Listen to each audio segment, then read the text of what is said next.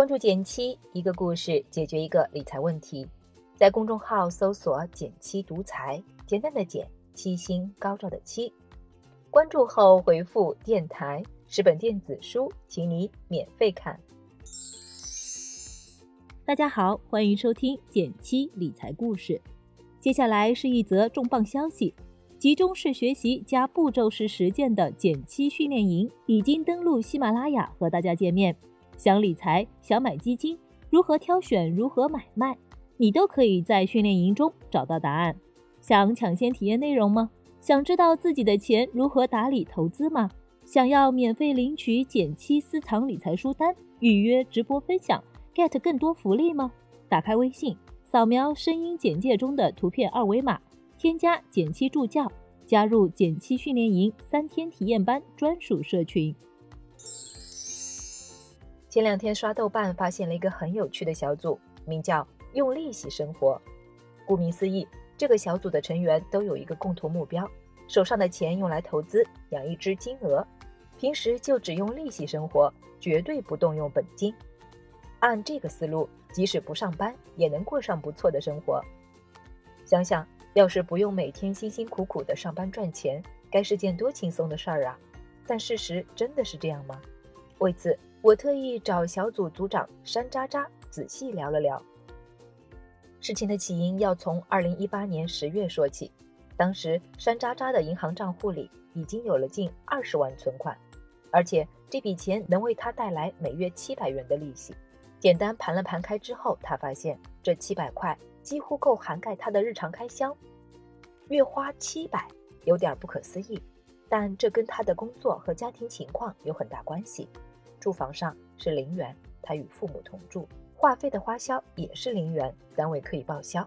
穿衣上班穿工作服，大大降低了消费频率。吃饭几乎为零，在家吃，而且工作餐费呢也有补贴。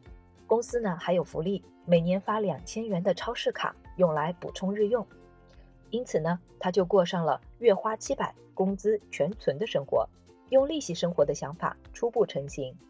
既然已经能不靠工资活了，是不是就意味着他可以工作摸鱼混一混，当一条咸鱼了呢？答案是否定的。他并没有因此辞职回家，相反，他甚至比之前更努力工作。一方面，他发现公司提供的福利能覆盖掉他不少开销，要是直接辞职，压力还是有点大。另一方面，他还有个心愿，希望能早日买下自己的房子。所以，除了攒钱之外，他还在积极发展副业，希望从今年起能转变为靠副业收入生活。当然了，我并不是在推荐你完全复制这个生活方式，但以终为始，重新思考你希望的生活状态到底需要多少钱，还是很有意义的。有朋友可能会说，这个姑娘手上的钱还是不够多呀，要是有房有车，还有一笔存款，不用为生计奔波，就应该能舒舒服服在家躺着了吧？但事实真的是这样吗？我看也未必。之前也跟大家分享过一个拆二代朋友东平的故事。东平家原本是个小县城，因为周边城市的发展，家里的一亩三分地盖起了商品楼。后来因为城市规划的政策，他家被划进了拆迁区，分到了六套房。按理身家几千万的他完全不用担心生活，但他却依旧每天按部就班上三千块钱的班。为啥呢？理由也很简单。一来在家待久了，难免和社会脱节，久而久之，生活圈子就越来越窄。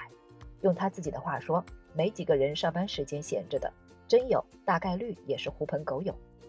反倒是上班的时候，能多跟同事和客户接触，还不至于离社会太远。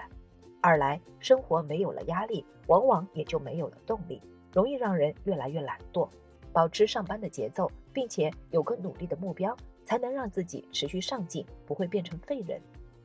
这样看来，完全没钱当然不行，但存款到了一定基础后，具体数字并不完全决定我们的生活状态。很多人不想上班，归根结底在于不喜欢这份工作，看不到未来的方向。所以这一问题的症结，或许并不是等有钱了就好了，而是在于如何找到让自己舒心的状态。但问题是，应该怎么做呢？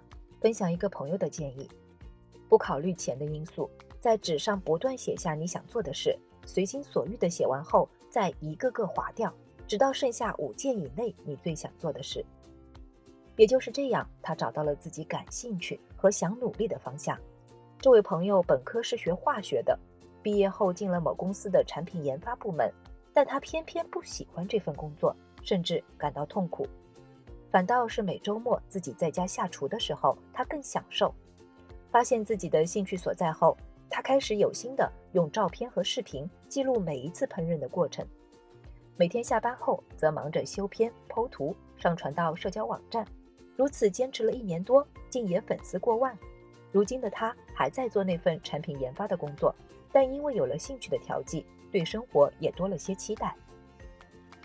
再比如豆瓣那位山楂渣的做法，我也挺赞同的。一边利用现有工作努力存钱，一边尝试第二职业的可能性。比起简单否定枯燥的工作，他的应对更积极。最后，东平曾经跟我说过一段话，感觉挺有道理的，也分享给大家。躺家三个月，充分理解了什么叫生命在于运动。躺并没有使我快乐，反倒是日子越过越混沌。最终。我决定在自己四肢和大脑退化前再出来做些什么。生命的意义绝非只有工作，但钱也不会是你获得幸福的唯一目标。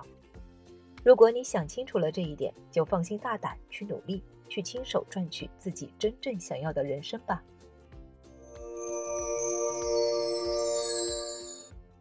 好了，今天就到这里了。右上角订阅电台，我知道明天还会遇见你。微信搜索并关注“减七独裁，记得回复“电台”，你真的会变有钱哦。